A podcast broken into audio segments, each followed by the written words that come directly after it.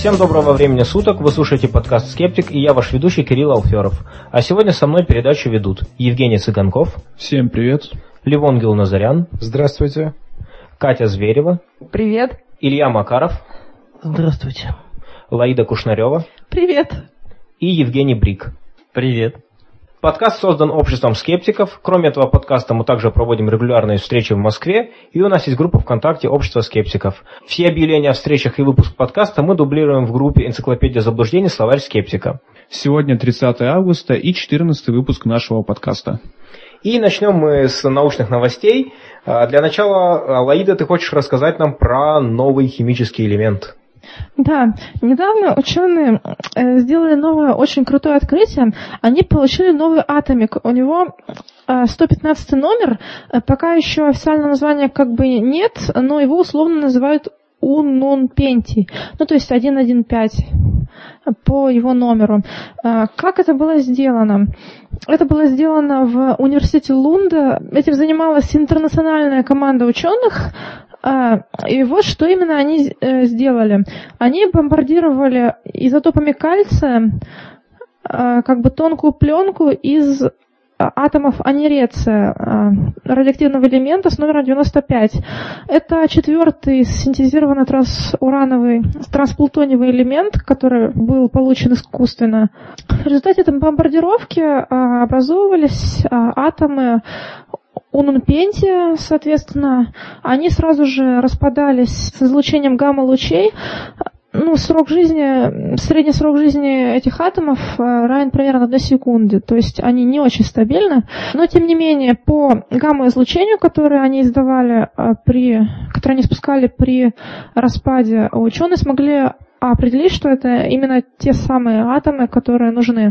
Э, Нужно упомянуть, что вот эта новость э, датируется э, 27 августа 2013 года, а у нас в Думне в 2004 году ученые тоже сделали заявку на то, что они тоже обнаружили этот унунпентий, но э, какие-то критерии нужные для эксперимента не были в достаточной степени соблюдены, и поэтому считается, что все-таки они его не обнаружили, а это было сделано вот сейчас совсем недавно. Существует комиссия, которая занимается проверкой вот таких заявок на получение новых элементов, и которая занимается присваиванием названий этим элемента- элементам. И вот в 2011 году они сделали, перес- ну, рассматривали, сделали анализ различных исследований, и вот это, э, эти эксперименты 2004 года посчитали недостаточно, недостаточными для того, чтобы удовлетворить критерии открытия.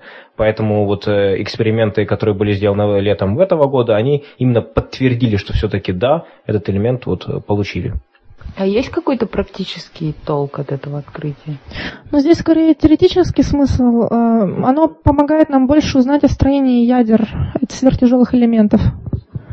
А еще это еще одна ступенька к островку стабильности с э, новыми невероятными практически элементами, которые принесут нам много пользы. Идея в том, что все элементы с тяжелыми ядрами, они очень нестабильны.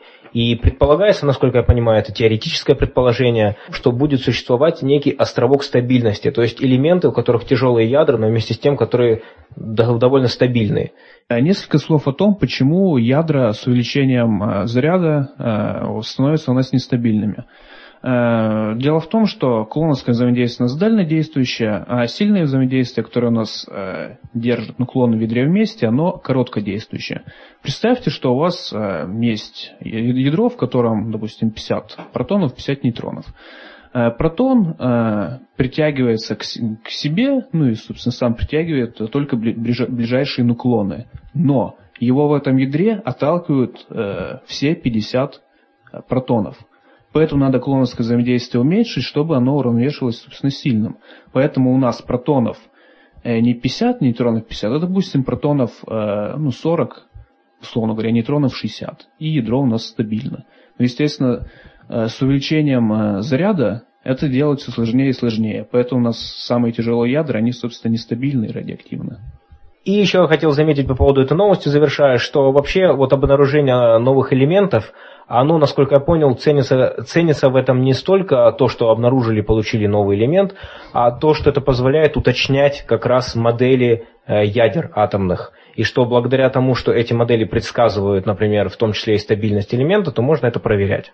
Я бы еще вот что сказал. Э, Все-таки синтезируем эти элементы, но э, время жизни у нас весьма малое. И тут возникает ну, вот вопрос. Если время будет жизни еще и еще меньше, можем ли мы утверждать, что эта совокупность частиц у нас является ядром?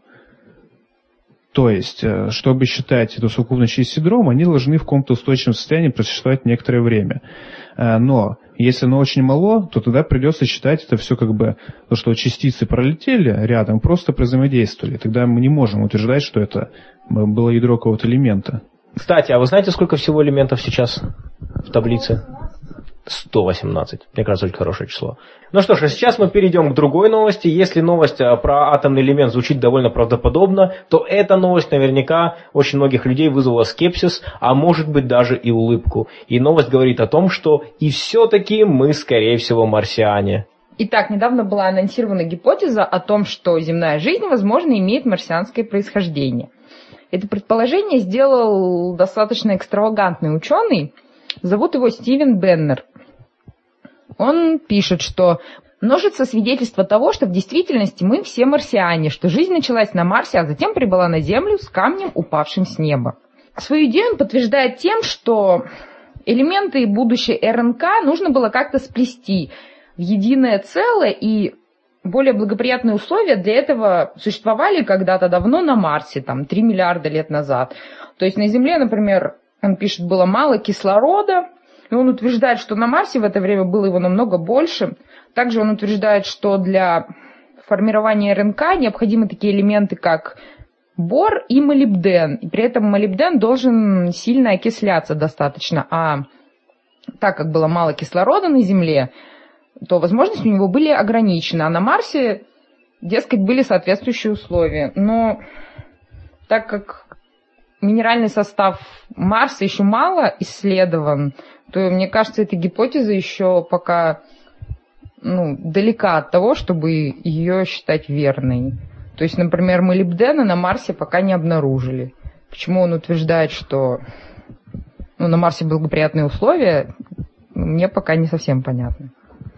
Но чем эта новость интересна, что она, мне кажется, очень э, замечательно демонстрирует разницу между псевдонаукой и, скажем так, необычной научной гипотезой. А, то есть эта новость была представлена не в публикации, а на научной конференции. Если почитать текст оригинального, э, оригинального выступления, то в оригинальном выступлении очень сильно подчеркивается, что это экспериментальные данные, то есть что это, скажем так, всего лишь гипотеза, что, она, что в ней много пробелов, и что автор этой гипотезы не утверждает, что вот мы прям произошли с Марса. На самом деле формулировки там очень аккуратные. Эта новость настолько находится на грани э, того, чтобы считать это ерундой, что по, по названию понять невозможно, потому что название звучит, ну как, довольно желтенько. Жел, желтенько, да. Хотя на самом деле высказывается в принципе вполне себе нормальная научная гипотеза, которую нужно проверять, где нужно проводить эксперименты, какие-то измерения, получать новые данные. В принципе, ничего такого фантастического э, ученый не говорит. Но естественно, что если бы речь шла о каком-то э, псевдонаучном деятеле, наверное, он говорил бы немножко другие вещи, типа того, что доказано, что мы уже произошли, мы, значит, на самом деле жизнь зародилась на Марсе, и это бы говорилось совсем, совсем другой интонацией. В принципе, просто Марс еще пока мало исследован, и может оказаться, что он в действительности прав. Кстати, сегодня в новостях встретила такую интересную фотографию, как снимок солнечного затмения на Марсе Фобусом. Вот мне интересно, они случайно так совпали э, Curiosity, Phobos и Солнце, либо они его специально послали в это место, чтобы в будущем сумели снять это затмение. Недавно прошла новость о том, что э, Curiosity вышел на автономное путешествие по планете. А связь прерывалась, я так помню. Ну вот не, непонятно, но я тоже видел эти фотографии, очень, конечно, здорово увидеть затмение с другой планеты. А вот еще одна новость, которая тоже могла вызвать скепсис. Это новость о том, что был поставлен успешный опыт организации нейрокомпьютерного интерфейса между людьми. Да, действительно, очень интересная новость. Но в качестве предыстории могу от себя сказать, что э, так называемый нейрокомпьютерный интерфейс между, например, парализованным человеком и его инвалидным креслом уже сейчас существует. Это достаточно интересная вещь и по сути является, она является спасительной для человека, который, например, э, физически не может передвигаться, да, и у него, и он настолько парализован, что он, например, не может пульт держать в руках, да, от своего кресла или еще от каких-то предметов, которые ему жизненно необходимы. А вот с помощью такого шлема он как бы силой мысли мог э, эти эксперименты освещались по телевидению и вообще что парализованный человек, ну и не только парализованный, а вообще любой человек, надевающий шлем э, специальный, э, получает возможность управлять э, какими-то механизмами, там, например, инвалидным креслом. Но ученые пошли дальше. И вот два ученых из университета Вашингтона, их зовут Раджиш Рао и Андреас Стакко, они собрали установку, которая, по сути, заменяет вот этот механизм, на взаимодействие от человека к человеку. То есть э, один из ученых в шлеме передатчики, он э, как бы смотрел на экран, где происходила такая простая компьютерная игра. А второй человек был повернут спиной к этому экрану, сидел в наушниках, изолирован как бы, да, и Перед ним была клавиатура, он должен был нажимать пробел. У него был просто палец занесен над клавиатурой, и между ними был вот этот вот, э, вот это вот соединение, шлем-приемник и шлем-передатчик. Э, и когда человек, когда в игре нужно было нажимать пробел, э, один из э, ученых просто представлял себе, что он нажимает на пробел. Э, с помощью от этого представления шлем генерировал сигнал, сигнал передавался второму человеку, э, его шлем генерировал специальные волны, которые заставляли э, палец человека двигаться. То есть, по сути, он как бы контролировал, один ученый контролировал руку другого ученого. И э, это все функционально. То есть эксперимент был успешен, система функциональна. Теперь какие области применения? Э, область применения это основная. Это живой автопилот в экстремальных ситуациях.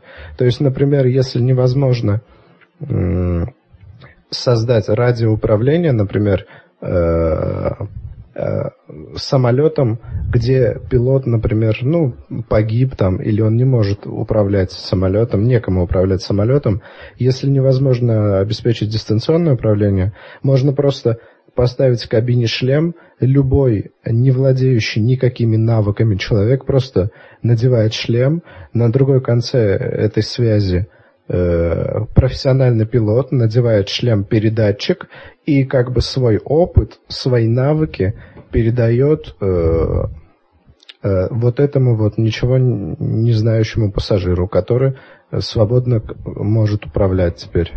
Интересно, что человек, который, которым управляли, он сказал, что он ощущал это управление как нервный тик. То есть его палец вдруг неожиданно вот так вот опускался. А может быть, когда мы чувствуем нервный тик, на самом деле нами управляют ящерики или Путин, или какие-то спецслужбы? Может быть. Мы открыли заговор. Мы же без шлема сейчас. Ну, у них более совершенные технологии. Ну что ж, друзья, а у нас сегодня классная новость. А у нас в передаче сегодня первый гость. Это Михаил Лидин. Мы взяли у него интервью до того, как мы записывали подкаст, но сделали его специально э, для подкаста. Мы брали интервью вместе с Ливоном. И э, Михаил Лидин известен в скептическом сообществе как человек, который ведет скепсис обзор на диване. А популярный видеоблог, где он рассматривает всяких шарлатанов, где он разоблачает, э, например, таких людей, как бесконтактные бойцы, что произвело довольно большой фурор недавно. Итак, интервью. Миша, спасибо, что присоединился к нам. Здравствуйте. Многие люди, которые критически мыслят, предпочитают оставлять свои умения при себе. Но, тем не менее, ты решил сделать видеоблог. Вот расскажи, как ты к этому пришел. А, ну, мой путь э, к скептицизму вообще был довольно долгим и трудным. Я не был скептиком от рождения. Вас это шокирует? Нет, мы все скептики. Я думаю, да, я думаю, да, на самом деле. А, никто не может точно сказать, что он был таким с рождения. А, это, конечно, некая ступень развития. А, вот. И началась она в тот период, который, наверное, всем нам хорошо известен, когда был как раз-таки расцвет различных экстрасенсов и тому подобных явлений, если так можно их назвать. Это был конец 80-х, э, и все 90-е, в принципе, это было мое детство. Дело в том, что когда ты растешь в такой среде, когда кругом масса слухов и людей, которые э, в твоем окружении говорят, что вот существуют экстрасенсы, необычные паранормальные способности, где-то живет какой-то дедушка, который может исцелять, который может предсказывать, что тебе. И, в общем, масса таких историй. Ты, конечно, а, поддаешься этому влиянию и сам начинаешь в это верить, как-то критически не осмысляя. Но в моем случае было еще сложнее тем, что в моем ближайшем окружении был человек, который считал себя экстрасенсом. А, ну, то есть он был экстрасенсом а, в том понимании, как он себя представлял и как представляли его окружающие. Это был мой дедушка. Дело в том, что он даже он в детстве мне постоянно об этом рассказывал, много чего. У него было множество различных журналов, типа названия такого «Невероятный мир» или как-то «Мир непознанного», где были рассказы про всякие НЛО, экстрасенсов, Вольфов Мессингов и Ванг – и тому подобных, всякие паранормальные явления. Сейчас, в принципе, тоже такие есть газеты, но а, эти газеты конца 80-х годов, это как раз вот, можно сказать, начало того периода, когда у нас стали изо всех щелей вылезать всякие паранормальные субъекты, индивиды. Ну, ну и вот ты, во-первых, находишься, вот представьте, я нахожусь в таком информационном пространстве, где кругом люди верят во все это, и в то же время у меня дедушка экстрасенс. Ну, точнее, он себя таковым считал. Это, знаете, в чем это выражалось? Например, он мог притягивать предметы, Контактно, естественно. Не то, что какой-то телекинез. То есть он просто брал предмет и притягивал к себе. Нет, он просто брал предмет, например, тарелку или молоток, притягивал, э, подставлял себе к груди, и он у него висел. Ага. Да-да-да. И дело в том, что я сам даже этим занимался в детстве. То есть там какие-то ложки или ножницы. И естественно, считалось, что это какие-то экстрасенсорные способности. Но Он я пос... экстрасенс, да. Да, что это как бы передается. Но не пробовал грудь посыпать порошочком вначале, нет? А, про грудь порошочком это позднее. Нет, не пробовал. Если пробовал, то не знаю, может быть... Э, хотя... Ты уронил на ногу. Да, да, у меня есть даже где-то фотки завалялись, где мой дедушка стоит, у него два утюга таких чугунных на груди. Ну, я не знаю, насколько это все достоверно. Дело в том, что, во-первых, я в детстве находился под впечатлением. Ну, сами думаете, сами знаете, наверное, детская психика, она ну, не особо критически воспринимает то, что говорят взрослые. Ну и, в общем, когда пришел момент твоего изменения твоего мировоззрения? Да, я, как, как я говорил, это был долгий путь, где-то до 20 с чем-то лет я верил во все это дело, что действительно такой э, электромагнетизм некоторым людям присущ, и то, что можно исцелять людей посредством каких-то пасов руками или определять, э, диагностировать какую-то какую болезнь определенного органа при помощи экстрасенсорных рамок, не уверен, как они точно называются. Да, экстрасенсорные рамки. Рамки, да, рамки, или да. как-то еще. Или какие-то поля можно ими диагностировать. Ну вот мой дедушка, собственно говоря, этим занимался. Да, и я не знаю, не помню в окружении человека, который в этом бы сомневался, что это действительно э, какая-то экстрасенсорика, а не какие-то там заблуждения. Все, в общем, доходило до, дошло до того, что я там стал интересоваться всякой эзотерикой, а, всякими гуру индийскими типа Оша. Потом я читал, э, я прочитал все книги Вадима Зеланда про трансерфинг реальности. Мне когда, тогда они казались неким откровением. Но в то же время я понимал, что это некая разновидность того же самого секрета, но, как мне тогда казалось, это более глубокая вещь. Это что-то такое, некая более высокая ступень. И когда ты начинаешь анализировать свой этот путь развития, тебе кажется, что каждая новая книга или каждая новая какая-то вот, вот новый продукт, вот эти гуру, это какая-то новая ступень. Опять же, кто-то посоветовал, кто-то хороший отзыв дал. Ну а скажи, вот ты можешь вспомнить какой-то момент, может быть конкретный момент или вот ряд конкретных моментов, когда ты понял, что все, вот тут я начинаю уже сомневаться. Вот была ли, была ли такая ситуация? Я не могу сказать, что это было как озарение, но это было довольно болезненно. Дело в том, что, как я говорил, что это были некие ступени, тогда я это воспринимал так. И да, я дошел до такой ступени, что, которая уже, ну как я сейчас могу судить, уже граничила с такой серьезной неадекватностью. Когда ты мог забить на работу, забить на все и считать, что, в общем, тебя будущее не волнует, что вся вселенная о тебе сама позаботится. Многие гуру New Age и того же секрета, в принципе, э, делают такие выводы. И, это, и в этом есть опасность. Но мне повезло в какой-то степени. Как-то я наткнулся э, в интернете на статью, не помню уже каким образом, может быть, просто любопытство было, почитать критику, на критику всех этих мистических движений, до того же, критику того же Оша, и начал читать. И меня на самом деле это просто привело в такое бешенство – эта критика, я подумал, да кто это такие, да что это такое вообще? Как они могут такое говорить? То есть, когда ты, у тебя что-то вот такое в мозгу засело, такая идея, и кто-то начинает критиковать, и ты чувствуешь, что просто какую-то злость по отношению к этим людям, которые пытаются это делать. Я думаю, на самом деле, много, многие такое чувствуют, потому что мне потом писали люди, которые примерно тот же путь прошли.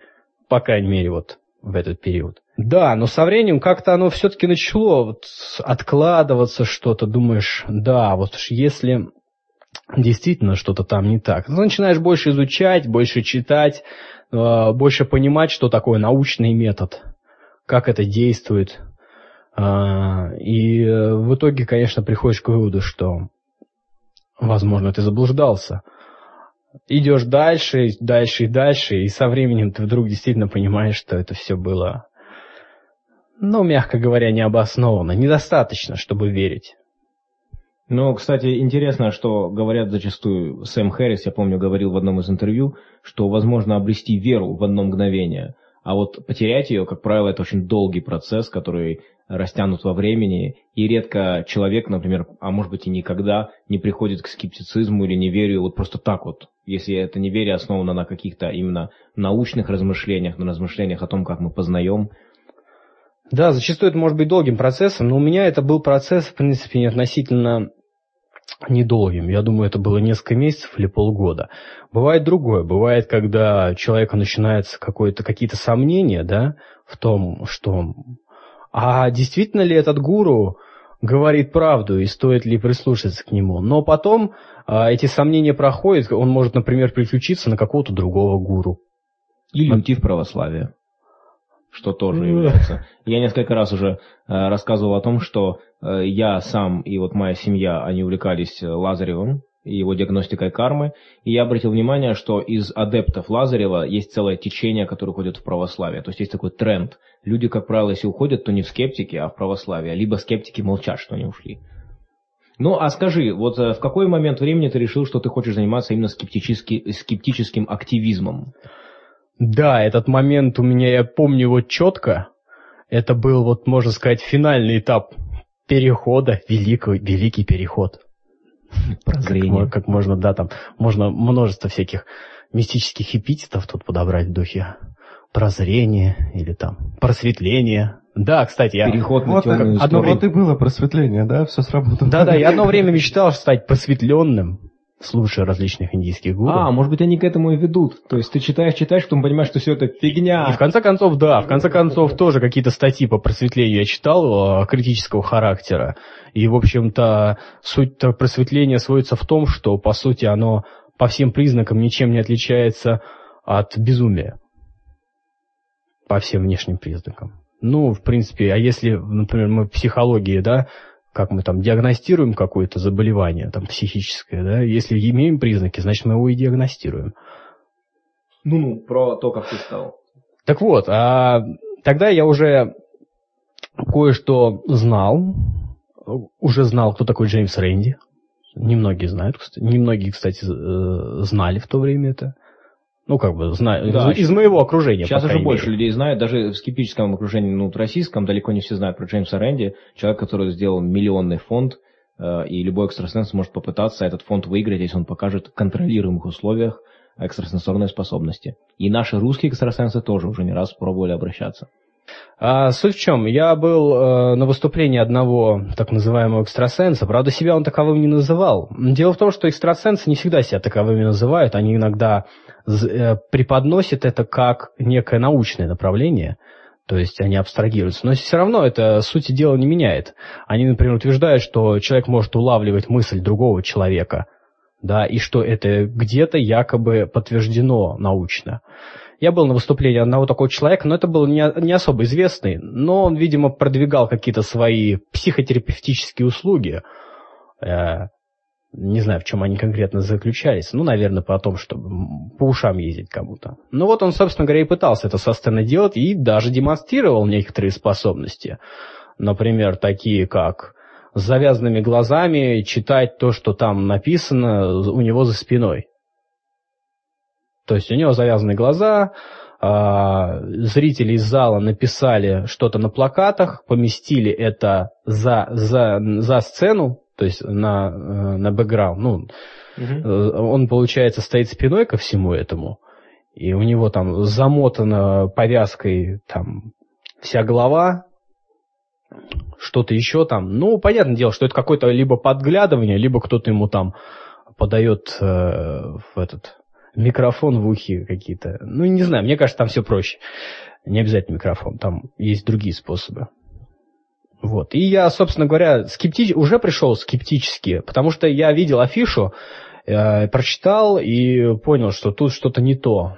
Я пришел уже скептически настроенным. И должен сказать, что э, мне удалось даже существенную часть аудитории склонить на свою сторону, потому что я начал задавать такие вопросы и участвовать во всех его по- показах, потому что он вызывал людей на сцену, и мне удавалось, в общем, ну, ника- ему ничего не удавалось сделать В со мной. общем, испортил фокуснику выступление. А у него прям э, срывались его фокусы, когда ты участвовал? А, смотри, значит, как. А, вот, например, с завязанными глазами. Что я сделал? Я просто взял и написал слова задом наперед. Несколько слов на вот том плакате. Там было несколько плакатов, все писали либо слова, либо что-то рисовали, кто-то нарисовал iPhone, вот, и он описывал то, что там нарисовано или написано. Я написал просто слова задом наперед. А, Естественно, это не является строго говоря, раз- разоблачением, но с другой стороны, это является таким приемом, чтобы сбить человека с толку.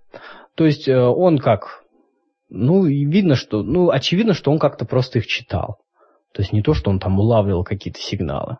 Он нас еще поставил, поставил там все, кто писал в ряд, и делал такие пассы руками, типа считывал наши мысли, о чем мы думаем. А, ну, естественно, я знал, какие я написал слова. Это были реальные слова, просто написанные задом наперед. Ну, например, какое слово? Ну, например, слово алфавит, Мгм. напи- написанное задом наперед, там на Т начинается, то он и начал так буквально читать их, то есть как есть. Ну, я думаю, если человек экстрасенс, если он действительно улавливает какие-то мысли, а, то он, наверное, знает, что я написал. Естественно, это, строго говоря, опровержение не считается, но а, зерно сомнения во многих в зале это э, зародило. А, и многие действительно начали там как-то какие-то, знаете, выкрики даже, какие-то вопросы задавать. А насколько пытаться. большая аудитория была? Там? Было человек 40. То есть маленький зал, да? Да, зал, кстати, Такой. небольшой, и здесь можно зародить зерно сомнения. Зал, да, в принципе, небольшой и не полностью заполненный. Были разные люди. Были молодежь, подростки и пенсионеры, и среднего возраста. В основном э, те, кто поддавались его влиянию, это были подростки и пенсионеры. Дети и старики. Да. Потом он начал вызывать других на сцену, ну, людей на сцену я тоже, естественно, вызвался. Начал показывать на них в духе бесконтактного воздействия. О, Да, про бесконтактное воздействие мы сейчас тоже, наверное, немножко поговорим. Он начал показывать на них всякие, ставить, ставить человека в не совсем м, равновесное положение, то есть когда там ноги вместе, Он э, проводил вот так по лбу, человек назад э, начал пятиться. Это, кстати, был подросток. А он сзади там его, как бы что-то ему там наговаривает, он его ведет. Ну, то есть он его вроде как не касается, но ему внушает. Он ему ведет, я думаю, что за ерунда, ну давай-ка я попробую. Я вышел, а, он мне он говорит, запрокинь голову назад. Я стою запрокинутый назад головой, он начинает касаться моего лба, начинает меня буквально толкать вот в лоб. Я это чувствую и говорю на весь зал. Говорю, а чего вы меня толкаете? И, естественно, у людей сразу такой, опа, что это, ну, он его толкает. А в чем, в чем, в чем фишка-то тогда? В чем тогда а, Ты мог бы прям сопротивление оказать и как бы Так у него, да, у него ничего не получилось в том плане. Ну да, я стоял, я стоял ноги вместе. Если меня толкнуть, я расслаблюсь, я, конечно, упаду или попячусь назад. Но те, кто там был до меня, на ком он проводил, они прям там... Он у них спрашивал, что ты чувствуешь, что ты чувствуешь? Что ты чувствовал в этот момент? Он говорит, меня как будто сзади кто-то тащит. То есть я не знаю, ну, это не было похоже, что это подсадные были Нет, люди. просто психология. Да, это было просто внушение. Да, некое да. такое. Ну, не то, что внушение, просто человек сам себе это вообразил. Естественно, я себе такого не вообразил. Ничего у него не получилось. Но он пытался, попытался тут же реабилитироваться, взял меня за руку, и я, как сейчас думаю, это было что-то вроде попытки холодного чтения. И он мне задал вопрос, кто ты, кто, кто ты по профессии? Я стою, он меня держит за руку. Он еще какой-то немного странный был. Ну, то есть он какие-то делал... Не знаю, у него то ли невроз какой-то, то ли Может, это он специально... Он хотел подвести под то, что ты типа избранный, и на, я, на тебя ничего не действует. Я говорю, давайте я загадаю, вы угадаете. Ну, он что-то там начал бормотать, непонятное. Э, угадывать он не стал. А, в общем, попытался он да, все вырулить так, что как бы вот, ну, что-то там сработало. Попытался тихо со мной говорить, чтобы никто не слышал. А, ну, в общем, никакая демонстрация на мне не получилась. Тебе ну, надо было сказать, я грузчик. Нет, он бы, э, это на публику бы просто не подействовало. Он правильно, он вообще красиво сделал. Не дал никакой информации для чтобы я развить говорю, этот Я диалог, говорю, если да? вы экстрасенс, ну, если вы действительно можете э, улавливать мысли, то вы сможете сказать, кто я по профессии. Но, естественно, он ничего не смог сказать, он попытался все так просто э, замять быстренько. Ну, есть способы там, просто все как бы. Спасибо, Повернуть, спасибо пере, переключился, да, на другую тему. Вот. И когда я сел уже в зал, я уже начал там из зала ему вбрасывать всякие вопросы, возражения. И вот я заметил, что люди, которые вот сидели поблизости, которые слышали, что я там кричал, говорил, они тоже начали там как-то участвовать в этом, то есть э, они не верили. Но я так понимаю, что после этого случая ты понял, что есть смысл ставить это под сомнение публично. Да, это оказалось очень весело и забавно. Вот, и после этого, да, я решил, что можно. И к тому же, в принципе, ничего такого не было. Это был период взлета вот наших, нашего видеоблогинга отечественного. Всякие там типа плюс 100-500 и так далее. И я подумал, ну, все это, конечно, здорово и развлекательно, но нужно что-то делать с таким, со смыслом более глубоким и с идеей. Ну вот основная идея это была борьба со всякими заблуждениями, разоблачением всяких таких направлений, сомнительных теорий. Насколько я знаю, в тот период никто этим не занимался, когда я начинал. А какой у тебя был первый ролик? На какую тему? Самый первый ролик у меня был на фильм «Секрет». Ах, даже да, не это все видели. даже да. фильм, даже это была трилогия. Ну, как бы сейчас оглядываясь назад, я, конечно, смотрю, что это было сделано очень жутко непрофессионально, некачественно, но в то же время там там были аргументы вполне достойные. Нет, аргументы все там нормальные, кстати. Я не знаю, я не профессионал, но э, что касается вот содержания, там все нормально. Да, это было первое. Потом было про великую тайну воды, показанную по телеканалу Россия. Знаменитый фильм. Да. Потом много еще чего про трансерфинг реальности было. Ну, в общем, про- практически все, что я когда-то изучал, во что я верил, по сути, вот все про все это. Ну, я так понимаю, что последние, несколько последних твоих роликов вызвали большой резонанс, особенно это касается бесконтактного боя. Э, то есть, э, вот немножко расскажи про эту тему. Ты сделал два ролика топ бесконтактных вот э, бойцов этих, и затем что произошло? Да, я сделал просто такой небольшой топ фриков, что мне, я давно хотел это сделать. Потому что фриков в боевых системах очень, очень много. А, я сам по своему опыту знаю, потому что занимался одним таким направлением. Он, кстати, кстати оно в топ-10 не вошло, потому что оно еще не самое было фриковое, но что-то близкое. То есть э, всякие там сомнительные боевые системы, которые человек просто создал сам, какую-то свою школу, непонятно на чем основанную, ему кажется, что вот так правильно, и, и все. И множество людей этому верит и этим занимаются. Да, может быть, какой-то эффект от этого есть, там, как хорошая гимнастика, или люди становятся более уверенными в себе, но суть в том, что если сравнивать с другими уже известными эффективными боевыми системами, те же, теми же там, спортивными или хорошо зарекомендовавшими себя, например, там как боевой самбо, то понятно, что эти не выдерживают никакой критики. Я сейчас не про боевой самбо, а про вот различные всякие э, ружки и штили, э, бесконтактные воздействия и прочие смертельные штили. Ну, кстати, до того, как я стал скептиком, это было одно из первых моментов, которые я вспоминаю задним числом, я усомнился. Мы ехали с моим коллегой э, с работы в машине, и тут я вспомнил про эти бесконтактные вещи. Говорю, слушай, а ты в это веришь? Я как-то вот не видел ни разу, хотелось бы вот реально увидеть, где же оно, а то только показывают на видео. И у меня тогда заразил, зародилось такое э, семена скепсиса. А, когда я не был скептиком, я допускал, что это возможно, то есть не то, что, ну, то есть я реально думал, что это возможно, но я не, не думал, что вот кон- конкретный человек это может. То есть вот конкретное видео я тоже мог сомневаться, что, например, там Вадим Старов э, владеет действительно бесконтактным боем. Ну, а расскажи побольше про Старова, потому что именно с ними, я так понимаю, у тебя и э, возникло общение.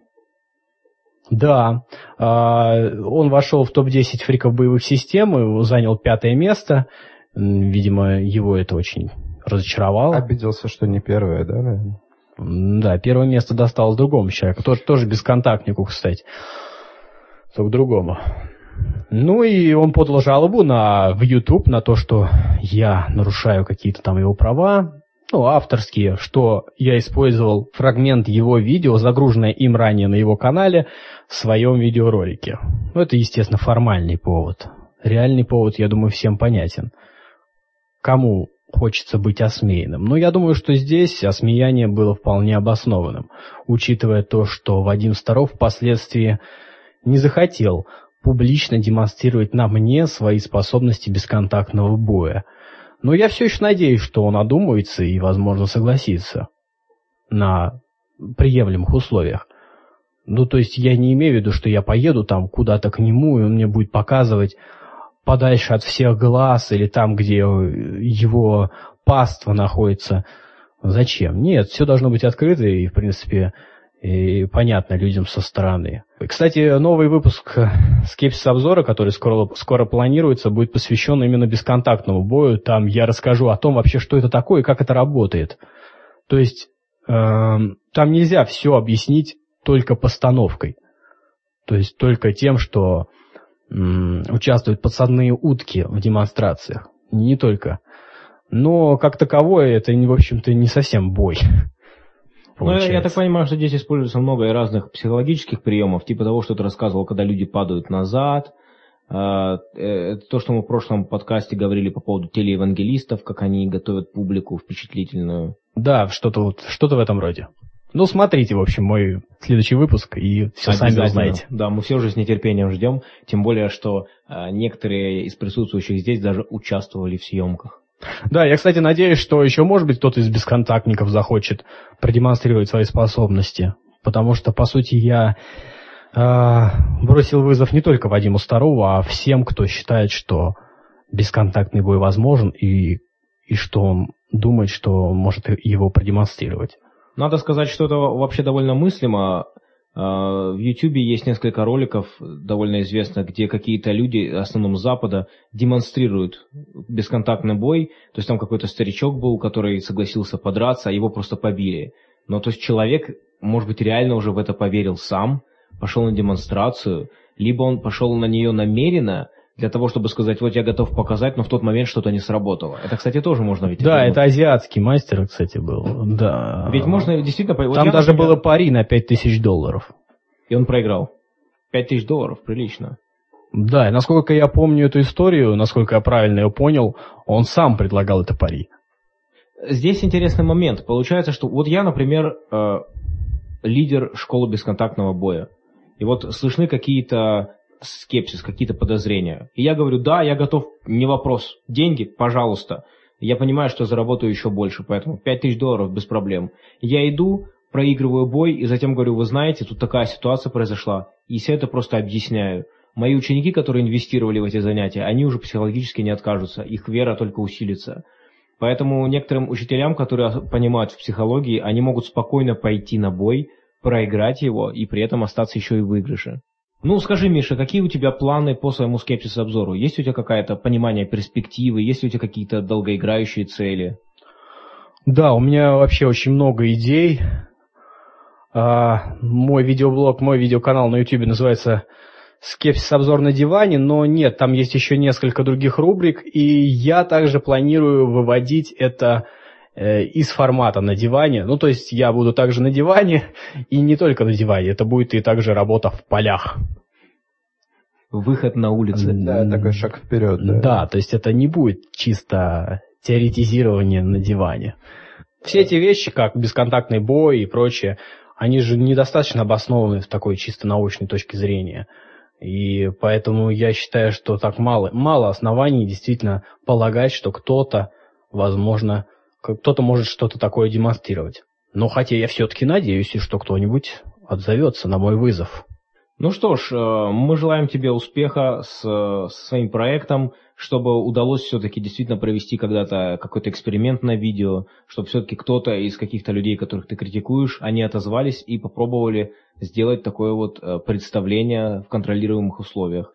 И мы сами с большим удовольствием поучаствуем, если надо. Да, это было бы интересно. Ну что ж, вот такое вот интервью. Надеюсь, вам понравилось. И мы также надеемся, что это будет не последний гость нашего подкаста. Мы получили от наших слушателей пожелание того, чтобы мы рассматривали больше научных новостей, чем мракобесие. Я не знаю, это большинство мнений или нет, но так или иначе, самое мракобесие мы рассмотрим сейчас, чтобы уже оставить его в стороне. И это, конечно же, э, прозвучавшее объявление Дмитрия Энтео про то, что он предлагает полмиллиона рублей за... И сейчас я прочитаю за что. Итак, движение «Божья воля» готово заплатить полмиллиона рублей тому, кто предоставит доказательства теории эволюции в рамках научного метода. Примечание. Когда я использую слово «эволюция», я не имею в виду миноритарные изменения, которые возможно найти в любой форме жизни, микроэволюции в скобках. Я имею в виду общую теорию эволюции, предполагающую собой подтверждение следующих пяти событий, произошедших без участия Божьего. Первое. Время, пространство и материя начали свое существование самостоятельно. Второе. Планеты и звезды сформировались из звездной пыли. Третье. Материя создала жизнь самостоятельно. Четвертое. Ранние формы жизни научились самовоспроизводиться. Пятое. Крупные изменения происходили между формами жизни, то есть рыбы превращались в амфибий, амфибии превращались в рептилий, и рептилии превратились в птиц и млекопитающих. Вот такое вот э, предложение от э, православного активиста. Ну, что хочется заметить сразу. Для тех, кто не знает, э, это дословный перевод э, предложения Кента Ховенда, известного на Западе креациониста, который сейчас отбывает срок за неуплату налогов. Боженька не помог. На самом деле предложение Кента Ховенда было сделано уже им довольно давно, уже лет 10 назад, если не больше, и э, в западной прессе давно уже на него ответили, и ученые прокомментировали. Что меня удивило, что Дмитрий Антео взял просто в слово в слово, перевел предложение Кента Ховенда, и при этом э, даже опустил довольно значительную часть замечаний, примечаний к тексту, которые Ховен сделал, причем они очень часто были важные, э, потому что позволяли еще расширить, сделать еще менее менее доказуемыми утверждения. Несмотря на то, что во многих пабликах, посвященных скептицизму и науке, этот, э, этот вызов, можно сказать так, теории эволюции осмеяли, э, далеко не все подробно объяснили, что в нем не так. И вот мы сейчас попробуем коротко прокомментировать. Э, прежде всего, самое главное здесь фраза я имею в виду общую теорию эволюции, предполагающую собой подтверждение следующих пяти событий, произошедших без участия Божьего. Вот это самая ключевая фраза, потому что фактически нас просят доказать, что все это было создано без участия Бога. Это значит, что даже если мы докажем совершенно точно, что, например, теория эволюции, абиогенез и теория большого взрыва все идеально верны и сходятся с фактами, мы все равно при этом не докажем, что это произошло без участия Божьего. И у нас нет такой цели, насколько мне известно, никогда наука не занималась изучением существования или несуществования Бога. Совершенно верно. То есть в теории эволюции Бог даже не упоминается. Поэтому даже если мы доказываем правильность ее, это все равно будет неудовлетворительно. И Дмитрий Энтеу, а также другие его православные активисты скажут нам, ну вы не доказали, что это произошло без участия Божьего. То есть изначально, фундаментально в этом состоит проблема этого вызова. Еще одна хитрость Энтеу состоит в том, что он а, просит доказать именно Э, макроэволюцию, при этом говоря, что микроэволюция, она как бы не является доказательством. То есть, по сути, он э, хочет, чтобы кто-либо предоставил ему такой эксперимент, который бы длился просто тысячи или миллионы лет, потому что вот такие изменения, о которых он говорит, там, репти, рептилии, птицы, это просто доказать как бы в рамках разумного времени, то, что они могут приходить нужна машина времени, которая сможет не только путешествовать назад и вперед, а делать это очень быстро, как в одном очень давнем мультике была такая картина, но мы не располагаем такими технологиями пока что. И все равно Intel скажет, что пока ну, мы не наблюдали за природой и были в одной точке времени, потом переместились в другую, пока нас не было, Боженька сотворил новые виды, а вовсе не эволюционировали. Ну да, так же происходит с детьми. Когда мы засыпаем, исчезает младенец, на следующий день он появляется, только уже чуть-чуть подросшим. Ну, здесь, конечно, можно э, сказать, что, может быть, они не требуют. Тут не написано, что mm-hmm. он требует прям демонстрации. Он требует доказательств. И, может быть, чисто теоретически он бы сказал в споре, э, что нет, вы знаете, в принципе, научные доказательства там какие-то косвенные подойдут, но вот они меня не убеждают. Вот что интересно, опять возвращаясь к теме того, что вот это, с позволения сказать, секта мало отношения имеет к традиционному православию, потому что, насколько я понимаю, и Ватикан, и Русская Православная Церковь уже давно признали факт эволюции. Э, Русская Церковь, по крайней мере, этого не отрицает. Э, значит, э, проблем с этим, в принципе, проблем с этим православный человек видеть не должен. Но подобные радикалы, они создают эту проблему, ну, видимо, просто из-за своего невежества. Я бы сказал, что это не консерватизм, так как он в другом заключается, а это просто долбодятство. Еще следует сказать, что пять вот этих пунктов в этом пари, четыре из них совершенно точно к самой эволюции отношения не имеют. А по пятому пункту вот э, что можно сказать. Давайте мы э, подвергнем хорошему излучению некоторые виды и посмотрим, как они будут мутировать. И, возможно, что-то да выйдет такое смешное и похожее. Ну, я так понимаю, самое главное возражение против этого пятого пункта, что рыбы превращаются в амфибии и так далее, что здесь ожидается какое-то магическое мгновенное превращение без понимания того, что это постепенно процесс. Ну, то есть можно показать, что эволюция шла вот от каких-то от видов к другим видам. Это можно Всякую показать, но тут... Амфибии это не виды. Но тут стоит э, уточнить, что они понимают под словом «превращались». Ну да, слово. Э, ну здесь, конечно, иными словами сформулировано очень научно безграмотно, так скажем. И, кстати говоря, далеко не все креационисты соглашаются с таким подходом. Конкретно пари вызов Кента Ховенда был раскритикован большим количеством, если не сказать большинством креационистов, которые считают, что такого рода, э, такого рода предложения и такого рода денежные призы, они только ухудшают позицию верующих людей, и в том числе и тех креационистов, которые считают, что они придерживаются более научных взглядов. Хотел еще вот что сказать вообще на тему споров с креационистами это, как правило, безблагодатное дело, потому что если особенно не мы, а вот именно серьезные ученые, когда они ввязываются в эти споры, они заведомо проигрывают, потому что, во-первых, они не оканчивали театральных училищ, чтобы выступать на публику и развлекать всех. А в, поэтому в таких эмоциональных спорах они могут проигрывать, потому что э, по, у креационистов э, будет поддержка толпы и тому подобное. И еще один момент. Если они в серьезные споры вступают, это уже как бы говорит о том, что они признают всерьез какие-то аргументы креационистов. С точки зрения толпы, необразованные люди выглядят куда эффектнее, чем образованные. Да, можно вспомнить эм, передачу Александра Гордона, где был наш любимый Михаил Задорнов. Э, речь шла о лингвофричестве и псевдоистории. И Задорнов, как публичное лицо, как артист, он э, смог задвинуть и ученых, и Гордона. Он превратил все просто в шоу шоу, в комедию.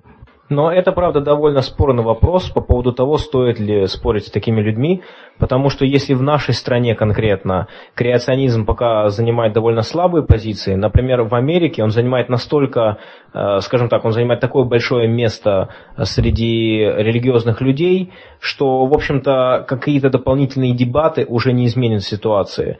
Так же, как вот в нашей стране, например, может быть, вполне себе имеет смысл э, спорить с людьми, которые являются приверженцами теории о биополях, но это и так уже настолько в массовом сознании, что какой-то лишний спор не повлияет на ситуацию. С другой стороны, зато будет прозвучит голос ученых, которые скажут, вы знаете, это все ерунда.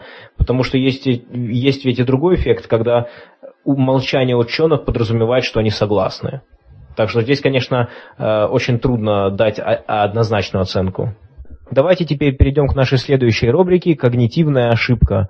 Э, сегодня мы обсудим э, когнитивную ошибку, связанную со знанием э, задним числом.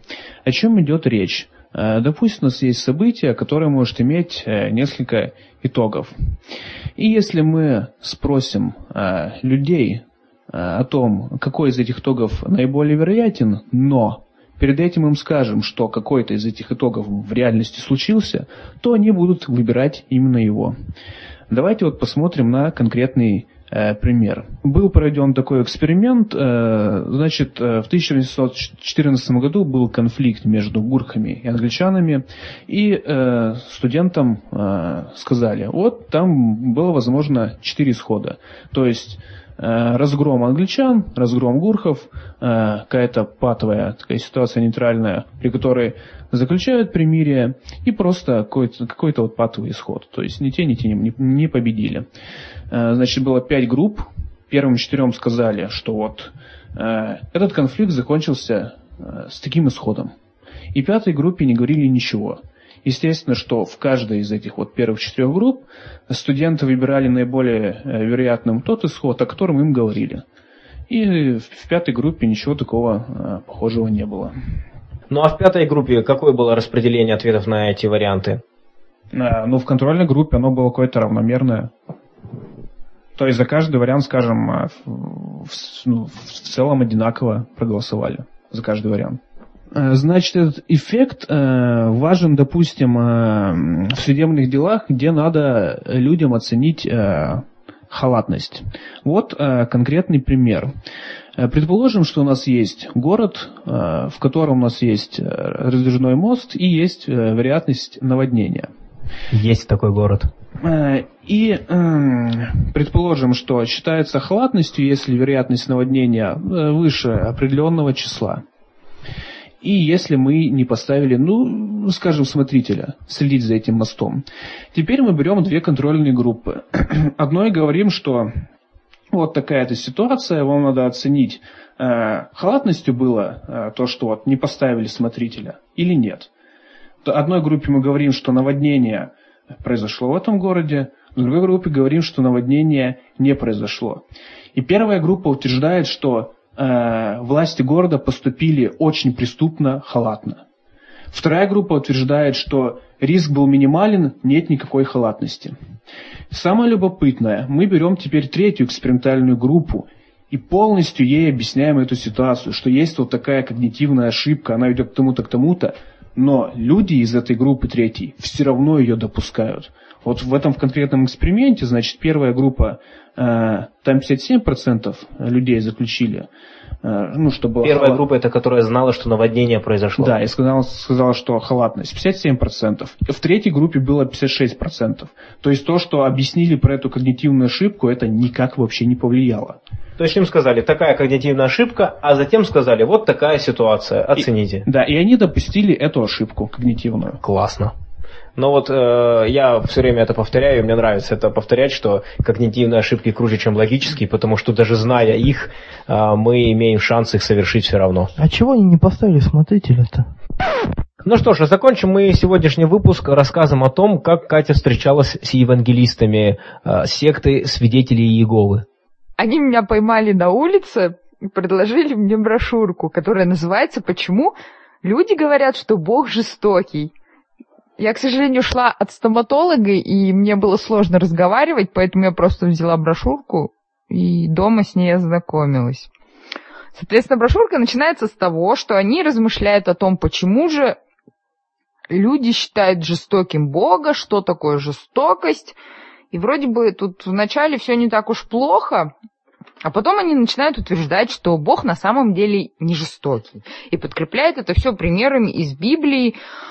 Например, говоря о том, что Бог всегда предупреждал людей о том, что Он будет их карать, что Он предупреждал их перед потопом, что Он предупреждал жителей Содома и Гоморры, требовал от них обратиться к Нему, вернуться к истинной вере – Соответственно, все примеры основываются на каких-то примерах из Библии. То есть не факт, что это вообще было на самом деле. И нет примеров современного мира, там, например, почему-то Бог не предупреждает людей об ураганах, там, не предупреждал людей о наводнениях. А, Сейчас Чернобыль, он... о взрыве Чернобыля. О взрыве Чернобыля, да, он не предупреждал почему-то, только вот в какие-то стародавние времена. В брошюрке написано, что Бог никогда не уничтожает невинных людей. Но вот если брать Содом и Гоморру, то там получается, что погибли все жители, за исключением одной семьи, включая еще и детей. То есть, получается, дети несмышленные, маленькие, уже являются грешниками. А, насколько я помню, э, грешниками считаются чуть ли не до седьмого колена включительно. То есть, когда идет проклятие, и ты, и дети, и внуки твои, и так далее. Как можно считать Бога любящим, если он карает тех, кто не виноват, а кто просто является родственником, причем не по своей воле? Содом, он так и позиционируется как город, где не было ни одного праведника, кроме Лота. Поэтому после того, как Лот вышел как из Содома... маленький ребенок, которому там два года или год, может быть грешником? А, вот в том-то и дело, что это ошибочно, просто это Библия ошибается в этом смысле. То есть это, это плохая сказка, вот и все. Кстати, опять же насчет морали. Не могу не упомянуть то, что Лот после того, как он сбежал из Содома, переспал с собственными дочерьми. И это в то время считалось нормальным, поскольку других женщин вокруг не было. Но в наше время, конечно же, это считается ну, как-то предосудительным инцест. То есть, опять же, двойная мораль. Что да, мы... он еще предлагал своих дочерей э, разъяренным жителям Содома, да? Да, в те времена были такие знаком... законы гостеприимства, что лучше выдать своих дочерей, чем гостей для растерзания. А, тогда вопрос, а что же тогда в Содоме происходило, если это норма? Страшно подумать. Нет, подождите, это не страшно не подумать. Покарал, Суть да. в том, что Лот любил и Егову, ну, как пишут еговисты, а вот другие жители нет. И не нужно вести праведный образ жизни, насколько я поняла отсюда. Нужно любить Бога и попросить о милосердии, тогда все будет хорошо. Как ты себя ведешь, это уже не важно. Следующий пункт это будете ли вы доверять Богу. И здесь Бога называют другом человека, причем не объясняет, почему он вдруг стал не другом. Он убивает невинных, творит всякие гадости, и при этом он почему-то становится мне другом, и должна вести с ним и доверять ему как своему другу.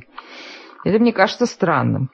А далее самая замечательная мысль, что, в общем-то, Бог вообще ни в чем не виноват, А на самом деле правитель этого мира не Иегова, а сатана. Соответственно, все зло, которое есть в этом мире, это все сатана. Но при этом мы обязаны Создателю за свое тело, за радость, за любовь, за способности чувствовать, там, воспринимать. Это все от Бога. А вот все зло, которое есть, это почему-то от сатаны. Как они разделяют, что кому принадлежит и что кто в чем виноват, этого я не поняла. А я могу объяснить. Просто у верующих такая логика, что Бог по умолчанию добр, хорош, вселюбящий. То есть для них это аксиома, и все остальное оно подгоняется под эту аксиому безоговорочно. Бог есть любовь. А, Да. Не у всех верующих такая. Я знаю, что Бог строг и справедлив. Например, в православии такое тоже продвигается. Но при этом он любовь. То есть они стараются это как-то совместить и уходят в какие-то совсем дебри. То есть он любит, нежен, друг, карает, убивает, заставляет торговать своими детьми, заставляет сжигать своих сыновей, испытывает тебя всевозможными способами. Это вот такая вот любовь и дружба. Давайте поддержим Кристофера Хитчинса. God is not great. Бог не любовь. Бог не велик. По-любому, да. Велик тоже. Велик Как любят в паблике атеисты шутить на эту тему. А далее идет интервью, вернее автобиография одного товарища из Мексики, который раньше был католиком, а потом разочаровался в католичестве и перешел в свидетели Иеговы. И тут он троллит и палит католическую уже религию. Он пишет, что католичка его пыталась соблазнить. Он увидел, Как что мило. священники ведут двойную жизнь. Бывшие адепты католичества сдают сами, ну, показывают, вернее, темную сторону, тайную сторону этой религии. Э, Я знаю клевую историю про свидетелей Иегова. Э, Долгое время им нельзя было делать переливание крови. И я видел, показывали семью, э, у которой ребенок э, был смертельно болен и нуждался в переливании крови. Но они были достаточно религиозны. Они дали письменный отказ от переливания. Э, Соответственно, их сын через некоторое время умер. Э, Но то ли это было связано с конкретно этим случаем, то ли с еще рядом таких случаев, но буквально через несколько месяцев э, эту догму отменили, и переливать кровь стало можно. И э, эта семья, перес... ну, они как бы разочаровались, вышли из, э, вышли из этой секты, но ребенка уже, собственно, не вернуть. И вот, вот так вот они, просто вот так к ним пришло понимание, что э, одним щелчком пальца воля Божья меняется, да, особенно когда ее люди записывают со слов, а человек уже погиб. Странно, что Бог запрещает переливать кровь вообще. Э, Странно, что он запрещал, э, странно, что человечеству столько тысяч лет, а запрещает он лет всего 30, это длилось запрет. То есть Бог только недавно узнал про то, что можно кровь Он вообще, он типа не подразумевал, что можно кровь переливать. Ну, это вопрос их интерпретации священного писания на самом деле. Просто этот случай, он показателен тем, что он очень, э, он прямо перед отменой произошел. А на самом деле сотни людей погибли из-за этого. Тут есть такой интересный пунктик, в котором пишут, что если у вас нет права опеки над ребенком, возможно, вы могли бы регулярно звонить ему, писать письма, смс-сообщения или общаться по электронной почте. А источник этой мысли – это второзаконие. Вот мне очень интересно, откуда там три тысячи лет, сколько лет? Три тысячи лет назад было известно о смс-ках, электронной почте, На самом деле этот пассаж трактуется ими очень вольно. Звучит он так. «И да будут слова сии, которые я заповедую тебе сегодня в сердце твоем, и внушай их детям твоим, и говори о них, сидя в доме твоем, и идя дорогою, и ложась, и вставая». Ну, там много еще таких вот советов, которые подкрепляются, вернее, советов, которые взяты из различных Евангелий, причем советы связаны с современной жизнью, и как о них знали много веков назад, это очень интересный вопрос.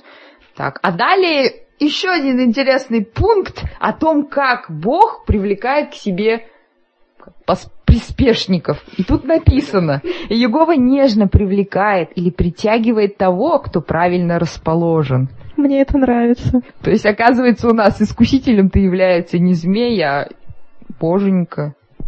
Прочитав эту маленькую брошюрку, мне показалось, что Бог здесь выступает как такой деспотичный родитель, который воспитывает детей в таком духе, что они будут хорошими, если они будут выполнять все его приказания, делать так, как он хочет, удовлетворять его потребности и его интересы. Ну что ж, на этом наш сегодняшний подкаст закончен. До свидания. До свидания. Всем пока. Спасибо, что были с нами.